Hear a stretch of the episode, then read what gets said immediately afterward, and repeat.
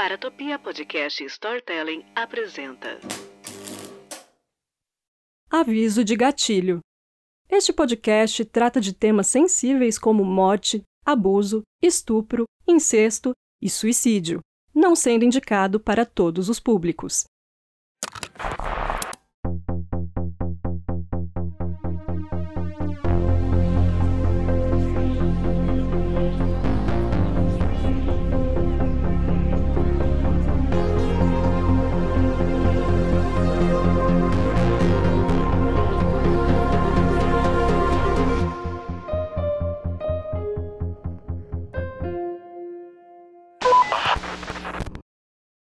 Olá, eu sou a Jay Carrillo e nesse episódio do Criminologia eu queria contar uma história que, infelizmente, ela tem mais gatilhos do que eu gostaria. E por mais que eu tenha suavizado ao máximo, algumas passagens elas são pesadas e pode causar desconforto. Na verdade, eu tive dois anjos, né, chamada André e Ira, que me ajudaram a dar devida luz ao caso da Alison. Porque geralmente ele é contado de uma forma bem gráfica, e o que temos que entender e aprender é que alguns detalhes eles existem, mas nem sempre eles precisam ser ditos. Eu disse anjos, né? Mas eu não disse de qual tipo. Então fica aqui mais um reforço de que talvez esse não seja um assunto para você agora, já que falaremos de pessoas que sofreram violência sexual e descrição de ferimentos. Mas se você ainda decidir ouvir, eu vou avisar quando essas partes chegarem. Daí você pode dar uma aceleradinha no trecho. Mas o que eu quero perguntar mesmo é: você acredita em milagres? Alison Botha, uma jovem sul-africana de 27 anos, era típica, mas muito determinada. Seus pais se divorciaram quando ela tinha apenas 10 anos e ela cresceu em Port Elizabeth, na África do Sul, com a sua mãe e irmão. A Alison era uma aluna estudiosa e monitora-chefe do Collegiate High School for Girls. Depois que ela se formou, ela se aventurou pelo mundo, viajando explorando lugares diferentes antes de se tornar uma corretora de seguros. No dia 18 de dezembro de 1994, que por sinal é o ano que eu nasci, Alison e seus amigos passaram um dia na praia antes de irem para casa, onde planejavam comer uma pizza e jogar conversa fora. Conforme a noite avançava, os amigos de Alison começaram a ir embora para descansar. E foi quando uma de suas amigas pediu carona para voltar para casa. E a Alison, claro, prontamente concordou em levá-la. Só que antes de deixar essa amiga em casa, a Alison lembrou que tinha deixado algumas roupas na casa dessa amiga aí e decidiu aproveitar para já pegar. Ao voltar para o seu apartamento, com um dia já escuro, ela percebeu que a sua vaga no estacionamento estava ocupada. Então ela ficou ali um pouco frustrada, meio puta, né? E acabou por deixar o seu carro em um lugar mais longe do que o habitual. Enquanto ela estava ali pegando a sua roupa no banco do passageiro, um homem com uma faca abriu a porta do motorista, onde ela estava. Ele disse para ela passar pelo lado do passageiro. E ao fazer isso, ele deslizou casualmente ao lado do motorista e começou a dirigir, afirmando que só precisava do carro dela por uma horinha e ela já estaria de volta em casa. Imagina, né? Você tá ali estacionando na sua casa e um cara pega seu carro emprestado você nem sabe quem ele é. Durante esse período, ele teve uma breve conversa com a Alison. Ao perguntar seu nome e se estava em um relacionamento, ela mentiu, dizendo que na verdade seu nome era Susan e que seu namorado estava esperando em casa. Ela então perguntou o nome dele, que respondeu que era Clinton e que estava à procura de seu amigo. Sentada no banco do passageiro, o mundo parecia irreal para Alison. Ela ponderou sobre pular do carro, mas o medo e a incerteza a deixavam incapacitada. Apesar de se sentir vulnerável, ela sabia que precisava manter a calma e agir de maneira racional para qualquer coisa que acontecesse a partir dali. Finalmente, eles chegaram a uma boate chamada Club Tonight. Embora houvesse outras pessoas ao redor, a Alison ela não se sentia esperançosa e muito menos segura. Ele procurava desesperadamente por alguém, ficando muito irritado e xingando. Eventualmente, ele encontrou um homem vestido de preto que emergiu da multidão e entrou no carro. Conheça minha amiga Susan, disse o homem. E para Alison, esse é Theons. Clinton desligou o motor e houve um silêncio absoluto.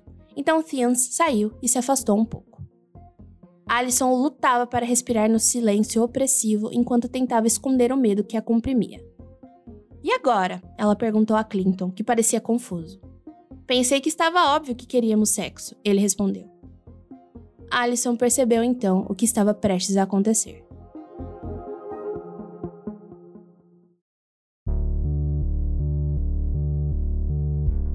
Você vai reagir? Ele perguntou. Mas Alison sabia que isso só a colocaria em mais risco. Ela pensou rapidamente e decidiu que, se obedecesse, talvez eles não a machucassem de outras maneiras. Não, respondeu ela com uma voz trêmula.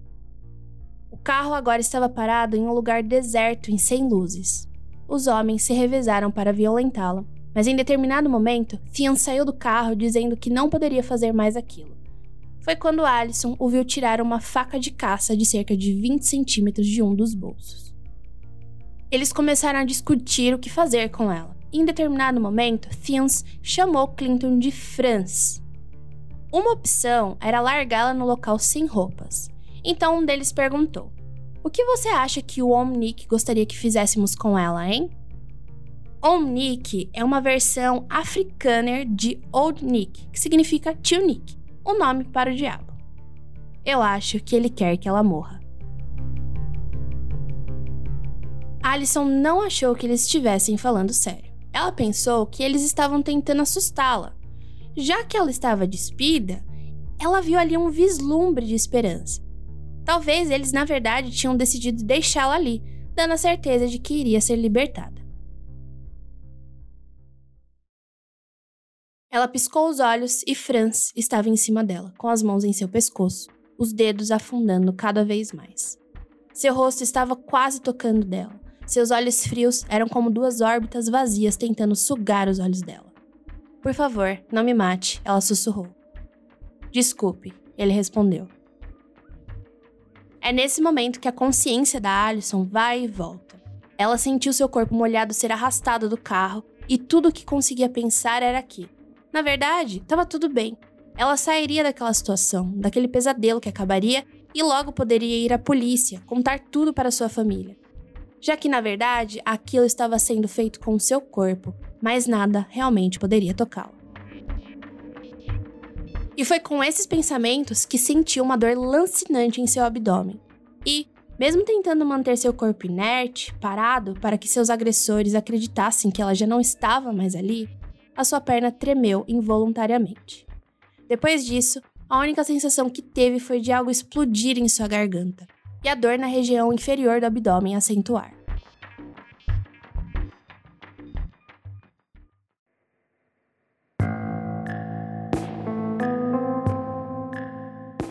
Seu olhar recaiu na lua brilhante no céu, clara, iluminando tudo ao seu redor. De repente, ela não sentia mais nada. Ela via massas disformes, como se fossem corpos humanos fazendo movimentos esquisitos, e um som novo que nunca tinha ouvido. Mas, mesmo consciente, ela não sentia nenhuma dor, nenhum sentimento vinha.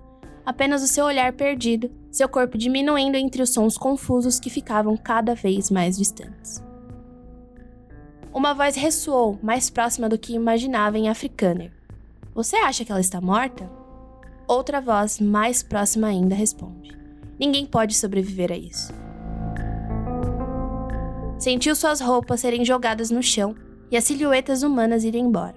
Ela ficou deitada, sentindo que sua consciência cada vez mais demorava para voltar. Mas agora havia um som novo, um som sibilante saindo de algum lugar próximo de seu rosto quando respirava.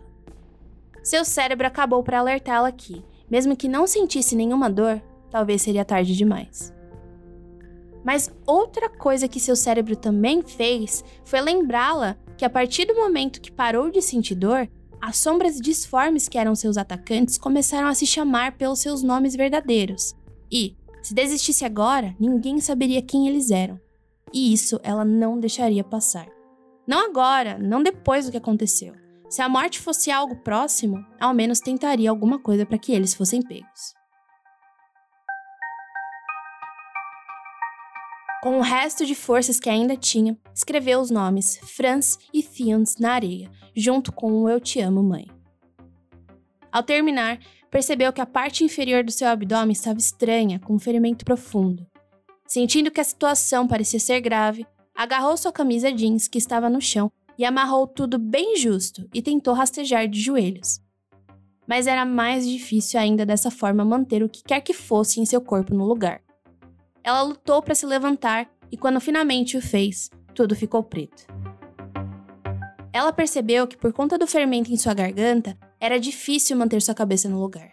Então, caminhando vagarosamente, metro por metro, até chegar na estrada principal, onde desmaiou. Depois de algum tempo, viu um carro se aproximando. Só que daí, bateu o desespero nela. E se o carro atropelasse? Ou pior, se fossem seus atacantes voltando para ver se ela realmente tinha morrido? O carro parou, os faróis iluminaram seu corpo, mas nenhuma porta se abriu. Alison levantou a mão e acenou. Nada. O carro passou por ela e partiu na noite escura.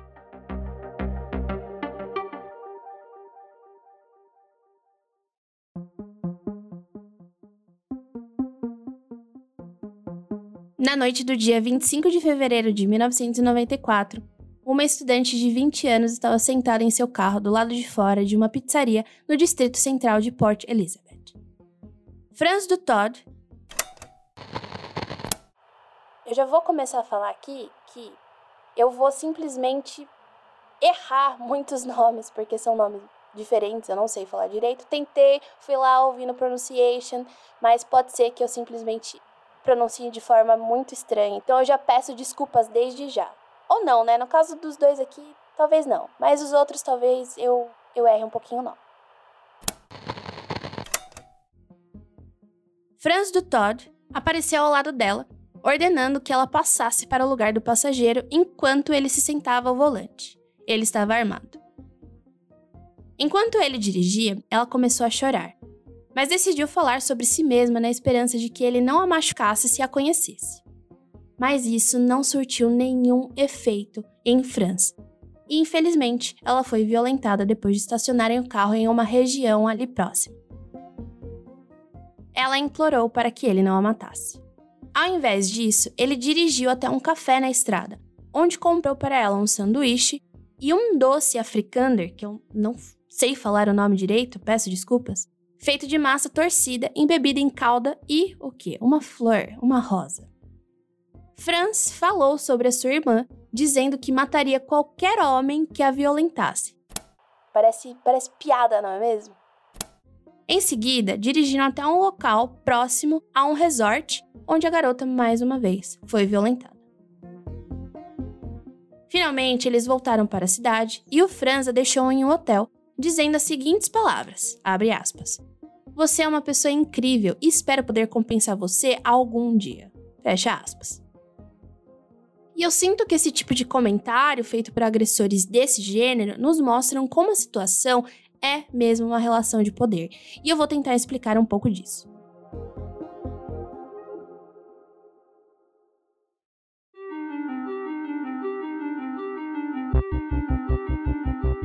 Algumas pesquisas feitas na University of the South, no Tennessee, explicam que a agressão sexual não é sobre gratificação ou interesse sexual, mas mais sobre dominar as pessoas. Isso é basicamente fruto direto da masculinidade tóxica, já que muitos agressores sexuais são homens jovens. Para eles, a única maneira de ter status social entre seus pares, que no caso são pessoas do sexo masculino, é ter muitas experiências sexuais, e não ser sexualmente ativo é algo muito estigmatizado. Esse tipo de pressão leva os homens a se tornarem criminosos sexuais porque tem um absoluto pânico de que descubram que ele não é sexualmente ativo.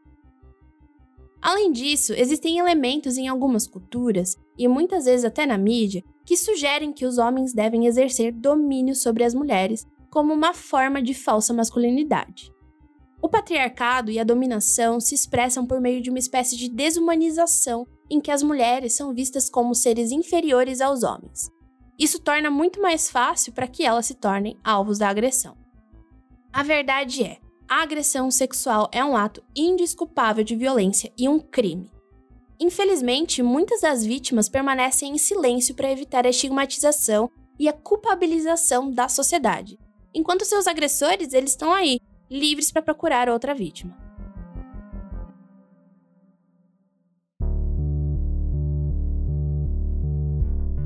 A mulher não disse nada a ninguém no começo, mas finalmente contou sobre o seu sequestro e violência que sofreu para um amigo uma semana depois. O amigo a convenceu a denunciar o crime de Franz, que foi preso no mês seguinte. Só que no dia 15 de março de 1994, ele compareceu ao Tribunal de Magistrados, onde foi libertado sob fiança de 100 randes, que é a moeda oficial da África do Sul. Mas o Franz ele não parou por aí e atacou novamente no dia 4 de dezembro de 94. Só que dessa vez com seu amigo Fians Kruger. Eles abordaram uma mulher de 21 anos, grávida de 3 meses, com uma arma no seu estômago e, mesmo que ela tenha dito que estava grávida, o Franz apenas disse para que ela calasse a boca e andasse. Eles a levaram para uma parte isolada da região, onde, depois de amordaçada, os dois a violentaram. Depois, mesmo modus operandi que a gente viu da Alison. Eles discutiram se iriam matá-la ou não e finalmente a deixaram ir. No caminho para casa, a mulher viu um carro da polícia e denunciou o acontecimento. E de novo, o Franz e o Thien foram presos quase que imediatamente. No dia 5 de dezembro do mesmo ano, eles compareceram ao tribunal, mas, adivinhem, foram libertados sob fiança desde que retornassem ao tribunal um mês depois. Agora, vocês devem estar se perguntando, né? Por que diabos não tem ninguém falando: Ei, queridos, um de vocês já esteve aqui para um crime muito parecido. Acho que agora é mais sensato aí manter vocês na cadeia, certo? Bom, os crimes aconteceram em regiões diferentes e aparentemente esses dados aí eles não foram cruzados.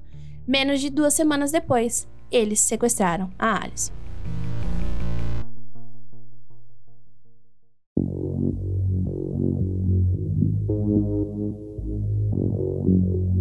Por volta das 5 da manhã do dia 19 de dezembro, Franz do Todd e Thiens Kruger foram presos. No momento da prisão, o Franz e o Thien só tinham sido informados de que eram suspeitos de violência sexual, já que eles tinham sido presos por isso, certo? Pois bem, o detetive interrogou o Thiens primeiro, já que ele era o mais novo, com 19 anos de idade, e também porque o Franz, que tinha 26 anos, era muito mais organizado e com vários problemas com a polícia antes. Fian, na hora que ele foi né, entrevistado, ele se jogou bem descuidadamente na cadeira. E o detetive disse que ele estava sendo acusado de estupro e tentativa de homicídio. Então ele fez uma cara muito confusa. Como assim tentativa de homicídio? Isso mesmo, a Alison sobreviveu ao ataque e estava acordada, contando tudo sobre o que havia acontecido naquela noite. Chocado, o Thiens xingou e disse que nesse caso não ajudaria nada se ele mentisse. Então ele contou os eventos dos dias 17 e 18 de dezembro.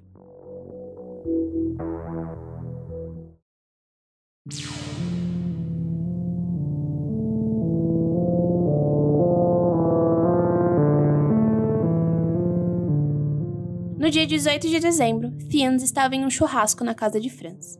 Os dois homens bebiam cerveja e as coisas não pareciam muito bem no relacionamento de Franz e a sua esposa, por conta de problemas financeiros. Em algum momento, eles decidiram colocar um plano que já tinham combinado antes em ação. Encontrar uma. abre muitas aspas, tá? Linda garota para violentar e matar. Eles não terminaram de comer e, ao invés disso, beberam um xerez de 2 litros e meio antes de embarcar nessa missão aí escrota. Só que eles não conseguiram encontrar uma garota. Por causa disso, o Thiens perdeu o interesse e foi pro Club Tonight. E o Franz ele continuou a busca e depois veio encontrá-lo. O Thiens ele concordou em confessar isso tudo na frente de um tribunal incluindo o ataque anterior a Alison, o da mulher grávida no início de dezembro. Além disso, ele forneceu ao detetive a faca que tinha usado na Alison. Franz ficou igualmente perplexo ao saber que ela estava viva. Ele contou praticamente a mesma história, sem demonstrar nenhum remorso. Na verdade, parecia ter muito prazer em divulgar todos os detalhes. Franz disse que os dois tinham planos de procurar outra garota no dia seguinte, mas ao invés de usar uma faca, eles a jogariam da ponte Van Stadens, que tem 125 metros de altura e é um local bastante popular para esse propósito. No dia 20 de dezembro, Franz e Fians compareceram ao tribunal sob várias acusações e, finalmente, eles não foram libertados sob fiança. Obviamente, quando se tornou público que os dois homens responsáveis pelo ataque brutal da Alison tinham sido liberados sob fiança por dois ataques anteriores, não só em Port Elizabeth, mas em todo o país, a indignação se espalhou rapidamente, dominando todas as manchetes. Uma declaração em defesa dessas ações que foram tomadas pelas políticas do país foi solta no dia 22 de dezembro, e ela afirmava o seguinte: Deve-se ter em mente que, de acordo com a Constituição, um acusado tem o direito de ser libertado sob custódia, com ou sem fiança, a menos que não seja do interesse da justiça. O Estado, incluindo a polícia, deve provar que a libertação do acusado impedirá os interesses da justiça. Isso só pode ser feito se o oficial de investigação fornecer ao promotor provas suficientes e se o promotor apresentar essas evidências ao tribunal. E acho que vale a pena aqui fazer um paralelo com esse tipo de caso no Brasil, já que esse é um problema crítico por aqui e que afeta principalmente as mulheres. O número estimado de casos de violência sexual por ano é de 822 mil. Isso quer dizer que a incidência é de dois casos por minuto. Com base nessa estimativa, o Instituto de Pesquisa Econômica Aplicada também calculou a proporção dos casos estimados que nem são identificados, seja pela polícia ou pelo sistema de saúde. Dos 822 mil casos por ano, apenas 8,5% chegaram ao conhecimento da polícia e 4,2% são identificados pelo sistema de saúde. Só que essa estimativa aí ainda é bem conservadora, tá? Porque ainda falta muita pesquisa em relação a isso. Além da impunidade, muitas dessas sobreviventes ficam sem atendimento nenhum, principalmente de saúde, já que a violência sexual contra as mulheres está associada a depressão, ansiedade, distúrbios alimentares e, meu Deus, por aí vai. Mas um dos fatores mais preocupantes é o risco de ideação suicida. Aqui no Brasil, você pode denunciar no número 180, que é um serviço essencial para o enfrentamento à violência contra a mulher.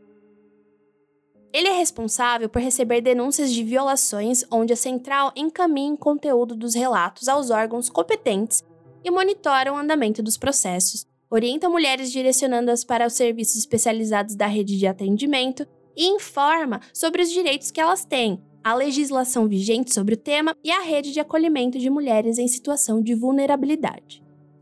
Eu também vou deixar um link que você pode encontrar no site do Mundo Freak Confidencial desse episódio, onde tem um fluxograma que mostra como as denúncias funcionam, porque muda um pouco se o caso for de criança ou adolescente. Agora, imagine o caso que é denunciar, que já é muito difícil fazer isso, e a pessoa sair pagando fiança. Você basicamente vê aquele vislumbre de esperança para depois ser destruída, esmagada, né? E além do mais, os suspeitos no caso da Alison já tinham um histórico criminal. Fora que a fiança que eles pagaram foi literalmente uma piada extremamente baixa. Ou seja, seria o crime de violência sexual contra a mulher qualquer coisa? Só que assim, mais três agressões sexuais foram relatadas em dois dias envolvendo mulheres com idades entre 16 e 24 anos. Embora não relacionados com os casos do Franz e do Thiens, esses crimes foram recebidos com muita revolta. Infelizmente, as estatísticas mostram que as mulheres da África do Sul têm mais chances de serem violentadas do que não serem violentadas. E sabemos que isso não acontece só na África do Sul, tá? Dados como esses também são uma realidade no Brasil. Eu achei um artigo de 1994 sobre isso. Por que, que eu tô falando desse artigo de 1994? Pode parecer muito antigo, Pode parecer não, ele é muito antigo. Mas como o caso foi de 1994, eu quis fazer essa comparação aí um pouquinho mais próxima. Ele diz que a violência sexual contra a mulher nessas circunstâncias é basicamente a afirmação do poder masculino.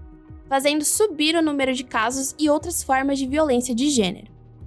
Sob um sistema de apartheid, regime político que segregou pretos e brancos na África do Sul durante mais de 40 anos e que só acabou em 1994, apenas a violência sexual contra as mulheres brancas era processada, evidenciando mais ainda as dificuldades em mobilizar apoio para acabar com a violência contra as mulheres pretas, por exemplo.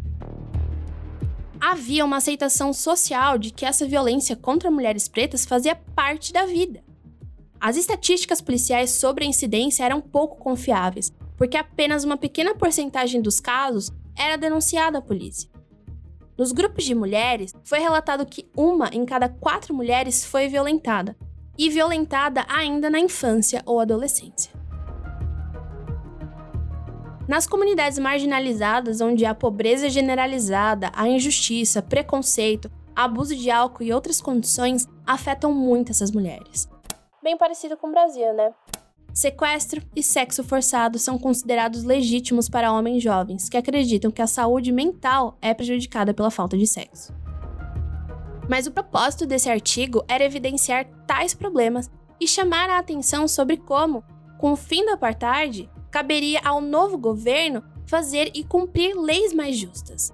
Na verdade, ele até evidencia algumas melhorias aí, inclusive em algumas delegacias de polícia mas que na verdade a melhor proteção mesmo ainda era a educação sobre esse assunto. Então, era nessa atmosfera que o caso da Alison e de outras mulheres violentadas estava.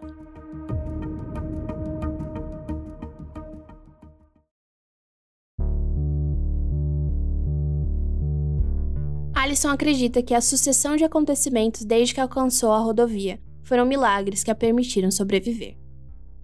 A euforia de ter conseguido alcançar a estrada se transformou em pânico e logo em tristeza e solidão quando Alison percebeu que nenhum carro parava. Então, sentiu alguém se ajoelhar ao seu lado, gentilmente pegando a sua mão. Ele era jovem, mas falava com calma. Quando ela tentou responder, não houve som. Embora Alison não soubesse disso, apenas uma hora e meia tinha se passado desde que Franz entrou em seu carro. Era agora 2h45 da manhã. Tien, um estudante de veterinária de 20 anos, segurava a mão da garota nua coberta de sujeira que encontrou na estrada. Na última noite de suas férias, ele estava voltando com seus amigos para casa quando se deparou com uma cena terrível. Havia muito sangue no chão e uma garota que parecia estar gravemente ferida. Apesar de seus olhos estarem inchados e vermelhos, a garota olhava para Tien com atenção. Ele se aproximou para ajudá-la, mas ficou chocado com a situação de todo o seu corpo. Era evidente que ela estava à beira da morte. Sem hesitar, Tian pegou seu celular e ligou para a emergência pedindo ajuda imediata. Enquanto esperavam pela ambulância, ele segurou a mão de Alison e tentou acalmá-la. Tien verificou os sinais vitais de Alison e notou que seus batimentos cardíacos estavam fracos e sua língua quase sem cor. Além disso, a sua pele estava fria indicando que tinha perdido muito sangue. Ele sabia que era crucial manter Alison acordada, já que ela poderia entrar em um coma e nunca mais acordar. Então, o rapaz conversou com ela, incentivando-a a respirar devagar e mantendo-a calma. Ela estava insistentemente chamando a sua atenção para a blusa que estava segurando contra a barriga. Na verdade, a Alison estava desesperada que ele não notasse o ferimento que tinha ali porque na cabeça dela aparentava ser grave demais. E ela não estava errada. Ao ver o ferimento, Tien percebeu o quão grave era e ficou mais aflita do que já estava. Enquanto esperavam, Tien cobriu Alison com um cobertor que outra pessoa trouxe. Ele continuou conversando com ela para mantê-la acordada e descobrir mais detalhes sobre o que tinha acontecido. Ele pediu para que apertasse sua mão uma vez para sim e duas para não e, dessa forma, ela conseguiu comunicar alguns detalhes da sua terrível noite. Após uma hora e 45 minutos e quatro telefonemas, a ambulância finalmente chegou e Tiena acompanhou Alison até a unidade de emergência do hospital provincial, segurando sua mão e conversando com ela o tempo inteiro. Ele prometeu estar lá quando ela acordasse após a cirurgia. Chegando ao hospital, o anestesista de plantão mostrou preocupação em relação aos ferimentos da Alison e concluiu que um especialista seria necessário. Mas por incrível que pareça, um dos médicos de plantão era um cirurgião torácico especialista em garganta. Ao longo do seu livro, que escreveu mais tarde, a Alison conta sobre os mais diversos milagres que aconteceram para que sobrevivesse, e esse foi um deles.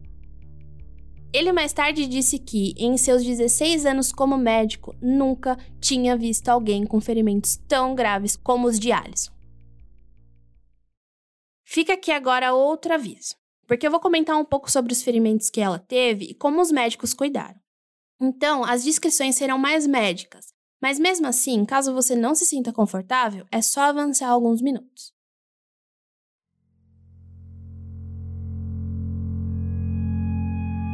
Sua garganta foi cortada 16 vezes e abdômen e região pélvica perfurados 36 vezes. Ela realmente sofreu um corte profundo na garganta, chegando à sua coluna vertebral. Por algum milagre, como a própria Alison cita de novo, suas artérias carótidas e cordas vocais não foram afetadas. Mas todos os outros tecidos foram cortados, incluindo seus músculos, traqueia, laringe, veias principais e a sua tireoide havia sido cortada ao meio. Apesar de um corte na garganta já ser extremamente grave e potencialmente fatal, a Alison deveria ter morrido engasgada com seu próprio sangue, mas não foi isso que aconteceu. Alison assinou o formulário de consentimento para ser operada, escreveu o número do telefone da sua mãe logo abaixo e foi imediatamente levada para a sala de operações. Aqui a gente pode ver literalmente a força e resiliência da Alison. Durante seu ataque, ela permaneceu calma e não reagiu. Só que eu quero deixar claro mais uma vez que isso é pontuado pela própria Alison no seu livro. Foi essa atitude que ela tomou algo que garantiu ter energia suficiente para levantar, de novo, se levantar, porque sim, ela saiu andando até a estrada principal, assegurando que alguém a encontrasse. Vale também lembrar que era noite de lua cheia e por causa da claridade dela, a Alison pôde encontrar o caminho certo. Outro fato importante é que a Alison, ela se sentia molhada não só por ter perdido sangue, mas porque também havia urinado. Acredite ou não, isso garantiu que, a ter o seu intestino cortado, ele não entrasse em contato com esse líquido, era importante porque poderia ser algo fatal, causando uma infecção e impossibilitando que o intestino fosse recuperado de fato. E falando do seu abdômen ter sido ferido a ponto de um órgão ficar exposto, se os queridos lá não tivessem jogado as roupas da Alison no chão antes de ir embora, ela nunca teria conseguido estabilizar esse ferimento.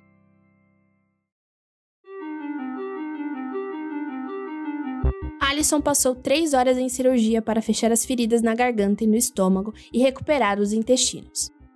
A sua situação era extremamente crítica e havia um risco substancial de sepse em sua lesão abdominal.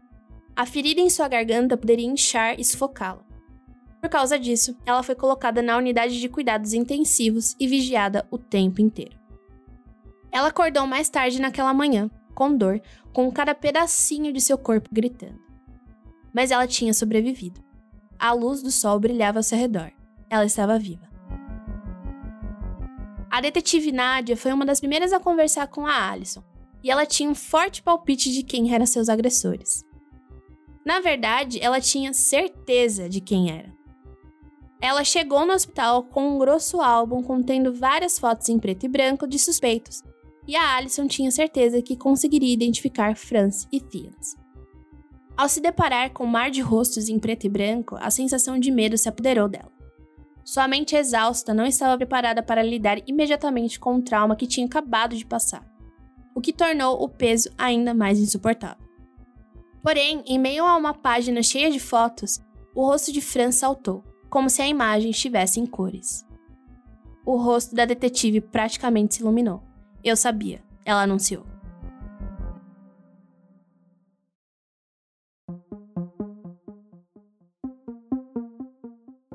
No dia 3 de março de 1995, Alison estava em uma pequena sala de espera com outras mulheres, todas ligadas pelo mesmo trauma.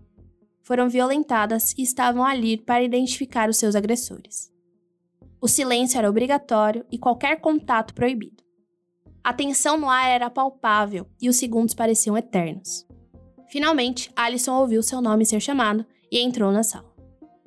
Apesar da apreensão, não teve dificuldade em reconhecer seus agressores. Segundo ela, eles pareciam diferentes, mas com certeza os homens que a agrediram eram o número 6 e o número 13. Franz e Thiens foram identificados.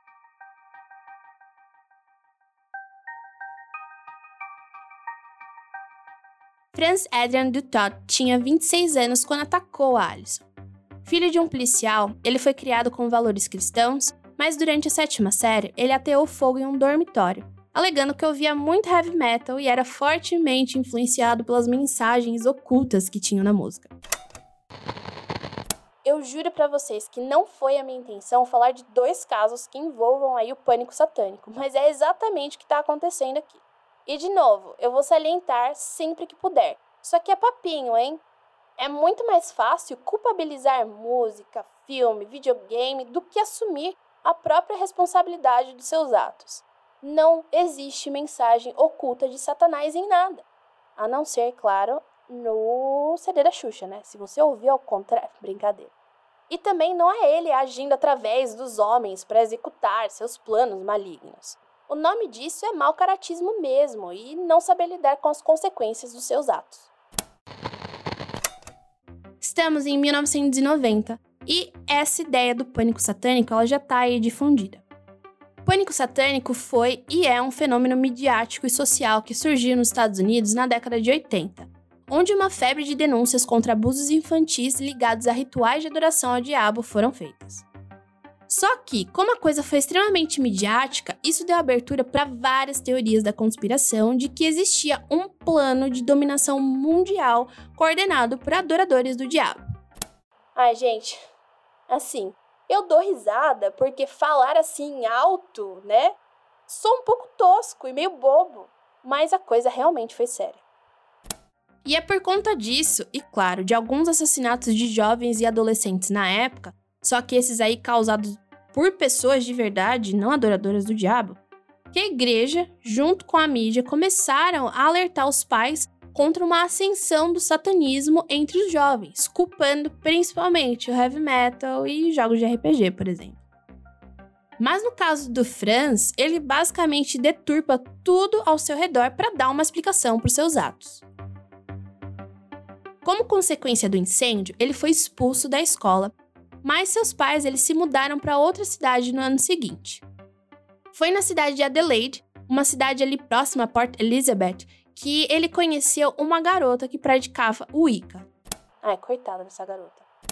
E ele dizia que ela realizava rituais nos quais demônios se manifestavam. Daí, por causa disso, o mini querido Franz disse que tinha sido possuído em algum momento. Mas a realidade era que ele não gostava muito da escola, porque ele sempre manteve um histórico de desempenho bem ruim e também com algumas reprovações. Após ser expulso da escola e passar três meses no quartel de detenção, o Franz ele foi enviado pelos pais para trabalhar em uma mina em Welcome. Foi lá que ele se casou e teve uma filha, mas mais tarde abandonou a família, alegando insatisfação sexual com a esposa. Franz então voltou para Port Elizabeth, onde os pais o ajudaram a conseguir emprego como motorista de uma rede de papelarias. Só que ele foi demitido após ser pego roubando dinheiro e recebeu uma pena de 3 anos. Em seguida, abriu uma venda ilegal de bebidas. Basicamente, sua vida foi marcada por uma sucessão de fracassos típicos de muitos predadores sexuais. Em 1993, ele casou-se novamente e teve mais um filho. Comportamentalmente, o Franz ele se assemelha muito ao que é chamado de power rapist. Então, basicamente, ao cometer esses atos de violência sexual, o que ele busca é poder nessa relação. Segundo John Douglas, fundador e chefe da unidade de apoio investigativo do FBI, ele descreve esse tipo de pessoa como tendo um profundo sentimento de inferioridade, do qual tenta amenizar cometendo atos de violência sexual contra mulheres. Basicamente, a sua intenção de poder é afirmar a sua competência. Ele depende de ameaças verbais, intimidação com arma e usa apenas a quantidade de força necessária para subjugar a pessoa que sofre o seu ataque. Ele também tende a ter fantasias sobre a violência e conquistas sexuais, além de acreditar que, mesmo que a pessoa inicialmente resista, uma vez que ele a domine, ela eventualmente desfrutará da situação. Ou seja, ele precisa acreditar que a pessoa atacada goste do que foi feito a ela, levando com que ele até mesmo possa convidá-la para um encontro posteriormente. Por ser uma fantasia, o violentador não se sente satisfeito por muito tempo com seu próprio desempenho, fazendo com que ele ataque novamente, fazendo disso aí um ciclo, né? Assim, eles podem cometer uma série de ataques em um curto período de tempo.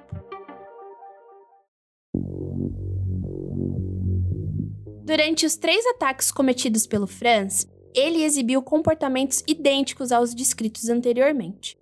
Ele surpreendeu as pessoas em seus carros, ameaçando-as com uma arma. E mesmo que ele tenha se apresentado de maneira amigável, como por exemplo com a primeira mulher, né? Ele conta ali sobre a sua irmã e pede desculpas a ela antes de deixá-la ir. Seus comportamentos subsequentes mostram que ele não tinha intenção nenhuma de humanizá-las. Pelo contrário, ele usou essas informações para reforçar suas fantasias. Durante o ataque da Alison, ele fez perguntas inapropriadas sobre o relacionamento dela com seu namorado e foi bem grosseiro com ela. Em determinado momento, quando o Thians foi estúpido com a Alison, o Franz o repreendeu e alegou que a Alison era uma dama. Ai, Deus. E merecia mais respeito. Depois disso, a violência aumentou drasticamente. Esse comportamento é completamente diferente do que se esperaria do Power Rapist que tenta tranquilizar a pessoa que ele está violentando. Meu Deus, na minha cabeça essas coisas não fazem o menor sentido, mas tudo bem, vamos seguir. Mas essas pessoas que agem sozinhas, como Franz, podem ser mais propensas a usar violência extrema. Jens Johannes Kruger tinha 19 anos quando participou do ataque da Ares. Seu pai deixou sua mãe logo depois que ela engravidou. Na verdade, ele foi preso, né? Ela então se casou com um outro homem que ficou apenas tempo suficiente para fornecer o seu nome a Fians. Ela se casou de novo e aparentemente o novo padrasto era bem violento e geralmente o alvo da violência era Theon. Enquanto estava na prisão, ele recebeu uma carta da sua mãe perguntando se ele tinha sido molestado pelo seu padrasto. E ele disse que sim. Se isso é verdade ou não, não dá para saber direito, porque foi a primeira vez que ele mencionou a situação. Só que daí, o padrasto pegou e falou assim: Olha, se você continuar falando essas coisas, eu vou te processar por difamação. Então a gente nunca mais ouviu sobre esse assunto. Ainda assim, ele não teve uma infância feliz e teve ideações suicidas em pelo menos uma ocasião. Na escola, ele sofria bullying e não parecia que realmente encontrou aceitação em algum lugar, fazendo com que se envolvesse com substâncias bem cedo. Após deixar a escola incompleta, ele se juntou ao exército e no início de 1994 ele teve um relacionamento sexual intenso, entre aspas, com uma bruxa satânica. Ou seja, os dois foram misteriosamente seduzidos ao satanismo por uma bruxa. Lembram que o Franz disse que durante um ritual em 1985, conduzido pela bruxa que ele conheceu em Adelaide, um demônio tomou posse dele? Pois bem, esse demônio, segundo ele, era um íncubo, que supostamente falava dentro de sua cabeça e às vezes lhe dava ordens para fazer sexo violento e o tornava mais atraente para as mulheres. O íncubo é um tipo de demônio que visitam as mulheres durante a noite e tem relações sexuais com elas. Existe também uma versão feminina chamada súcubo, que visita os homens à noite com o mesmo propósito. Eles também são geralmente invisíveis. A mãe de Thiens disse que ele era uma criança querida. Nós nos divertimos muito brincando juntos, como mãe e filho costumam fazer. Ela passou a culpar os problemas do filho no padrasto e nos amigos dele. Mas assim, ela era uma pessoa que nunca teve muito contato com Thiens ou com as suas outras filhas de um modo geral. Vien conheceu Franz em junho de 1994 na loja ilegal do Franz, onde ele foi comprar bebida cerca de quatro meses após o primeiro ataque, que no caso o Franz fez sozinho. Eles se tornaram amigos e o Thiens frequentemente confiava no seu amigo mais velho.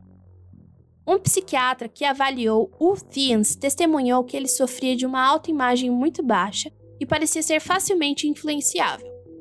Um dos exemplos é de que, Quando Franz começou a falar sobre satanismo e demônios, o Thiens acabou se interessando muito pelo assunto e que também gostaria de obter o poder de um demônio. Já dá para ver que era inevitável uma amizade entre os dois. O Franz, ele era um manipulador sem consciência, enquanto o Thiens era um desajustado impressionável em busca de aceitação e aprovação. Segundo Robert Ressler, ex-agente do FBI que trabalhou na unidade de ciências comportamentais traçando perfis de criminosos junto com Joe Douglas, argumenta que, em tais parcerias, um é o líder dominante e organizado, enquanto o outro é o seguidor, geralmente inclinado a ser submisso e mais desorganizado. As fantasias dos dois homens foram alimentadas pelos crimes que cometeram juntos. Às vezes, é o parceiro submisso que realmente mata a vítima. Mas Franz ele precisava mostrar a sua dominância o tempo inteiro. Era ele quem escolhia a pessoa a ser atacada, quem realizava a abordagem inicial e quem dava as ordens. E é por causa dessa relação absurda que o ataque da Alison foi tão brutal.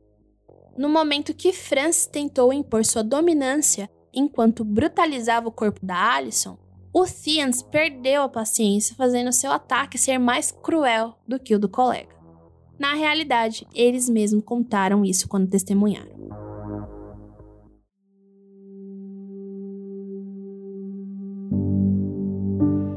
Em fevereiro, a Alison se mudou para um novo apartamento, onde a segurança era sua principal preocupação. Ela tomou várias medidas para tornar sua casa mais segura e até trocou de carro para não ter que se lembrar do traumático evento que aconteceu em seu antigo veículo. Em março, ela finalmente voltou ao trabalho como corretora de seguros, mas logo percebeu que as coisas nunca mais seriam como antes.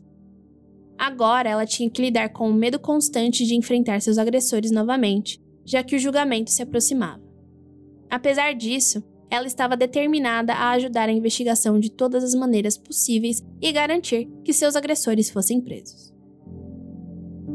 Após alguns encontros, o detetive criou um laço de amizade com a Alison, frequentemente ouvindo suas preocupações e a tranquilizando. Isso diz muito sobre ele, na verdade, né, considerando o grande volume de casos que os detetives da África do Sul têm que lidar. No dia do julgamento, Franz pôde falar. Ele descreveu seu passado e seu envolvimento com o satanismo. Como esperado, ele colocou a culpa por suas ações no demônio que morava dentro dele. Ele disse que foi o Incubus que ordenou para violentar todas as mulheres, inclusive para matar Alison. Ele também disse que tinha um lado maligno que se tornava mais proeminente quando bebia. Enquanto fazia sexo, estava em seus pensamentos matar. Suas alegações de possessão demoníaca causaram pouca impressão no juiz, que afirmou que seria um dia muito triste quando essa religião servisse como um fator atenuante. Franz foi sentenciado a três penas de prisão perpétua, uma pelas acusações relacionadas a cada ataque. Thiens recebeu 25 anos pelo ataque da mulher grávida e prisão perpétua pelo ataque da Alice. Sim, prisão perpétua porque não há pena de morte na África do Sul. Fian saiu batendo nas paredes e gritando: Bem, aqui vamos nós. Fodam-se todos vocês. Bom, amigo, aparentemente quem se fudeu foi você e a gente só se livrou mesmo. Após o ataque, a Alison percebeu que precisava de ajuda para lidar com o trauma e decidiu voltar à terapia. Seu médico também receitou antidepressivos para ajudá-la a enfrentar as atividades cotidianas. Infelizmente, seu trabalho não mais lhe trazia satisfação e seu desempenho estava significantemente comprometido. Embora seu chefe tenha sido compreensivo e solidário, ela ainda se sentia culpada. Ela sofria com pesadelos frequentes que a deixava aterrorizada e encharcada de suor.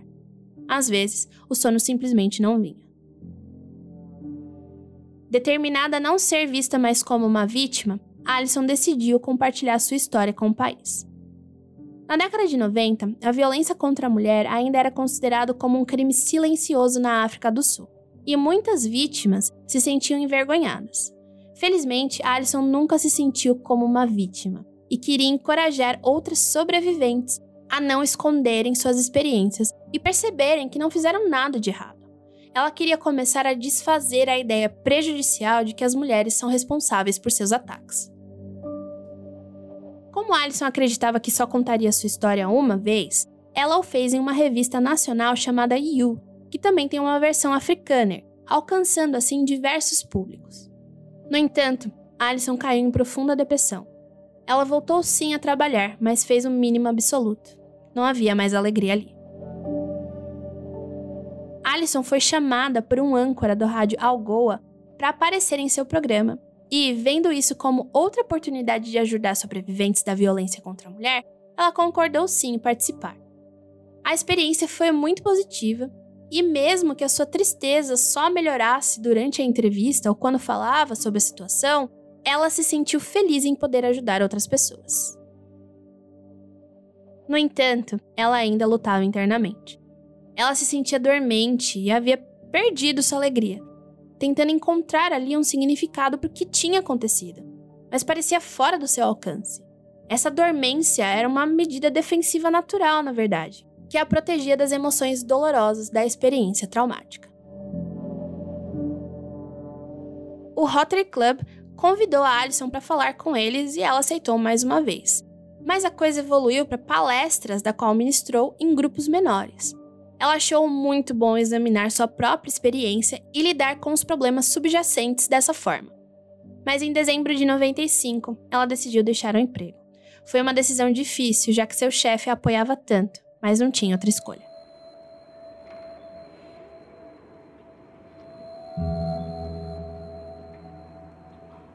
Duas semanas depois do início do ano, a Alison passou por mais algumas cirurgias plásticas e reparadoras.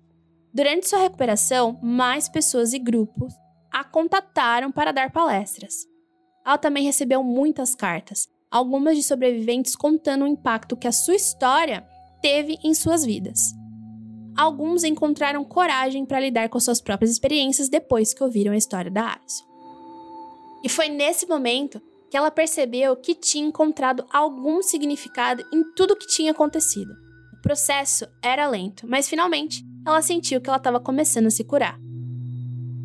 Depois que perguntaram quanto ela cobrava para dar palestras, a Alison descobriu que tinha encontrado uma nova carreira. Ela se tornou uma palestrante motivacional extremamente popular e influente, viajando por mais de 30 países. Ela compartilhou sua história e como lidou com o trauma e a vida depois dos eventos com inúmeras pessoas, incluindo sobrevivente dos ataques terroristas do 11 de setembro ao World Trade Center em 2001. Mas Alison ainda lutava com a depressão. Quando foi a uma festa de um amigo certa noite. Lá, ela notou Tien, um homem que ela havia conhecido anos antes por meio de amigos incomuns, mas nunca realmente tinha sentado e conversado com ele.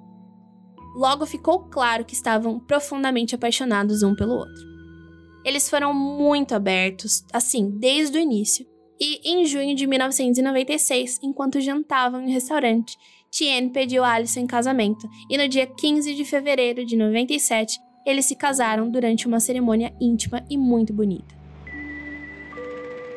Eles deram as boas-vindas ao primeiro filho em novembro de 2003 e ao segundo filho em novembro de 2006. Por sinal, o Tien, que por conta de todo seu envolvimento com o ataque da Alison, ele virou médico e fez o parto de um de seus filhos. Na verdade, até hoje eles são amigos bem próximos. Para Alison, ser mãe é a coisa mais importante que já fez em sua vida.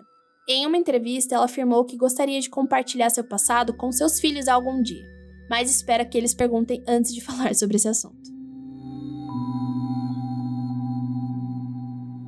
Alison também é autora de dois livros, I Have a Life e For the Tough Times, Alison Survivors.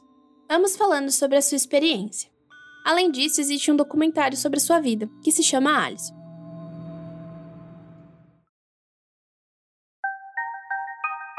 Vocês acham que eu não ia mais falar dos queridos? Pois bem, Franz ainda, preso, né, apareceu para atazanar a vida da Alison.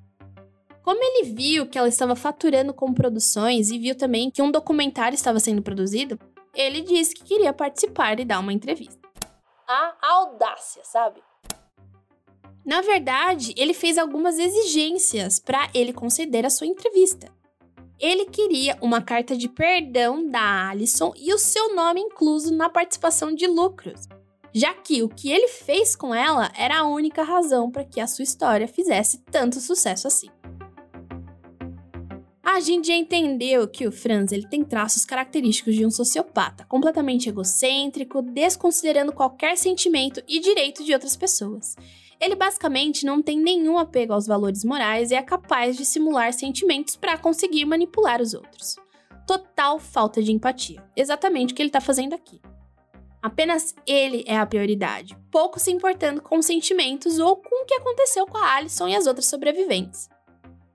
No entanto, nenhuma dessas demandas foi atendida.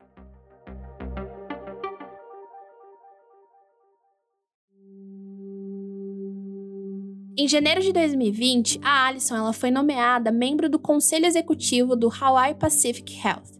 Ela continua a compartilhar sua história como uma fonte de esperança, inspiração, encorajamento e cura para os outros, assegurando às pessoas que elas também podem escolher não ser uma vítima e, em vez disso, ser uma sobrevivente.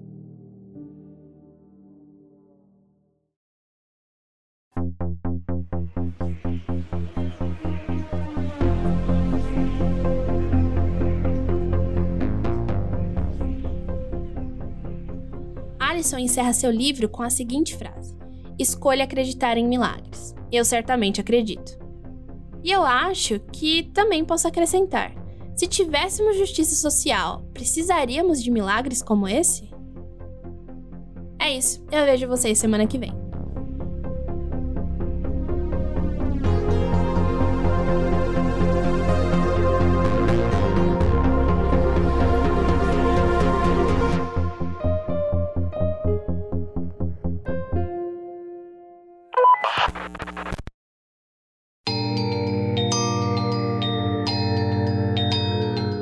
Criminologia é uma produção para Topia Podcast e Storytelling. Direção: Ira Morato. Produção autoral, pesquisa, pauta e idealização: Jay Carrillo. Trilha original: Murilo Lourenço. Revisão: Andrei Fernandes, Ira Morato e Ananda Mida. Edição e sonorização: Helly Antunes. Vitrine: Zé Neto.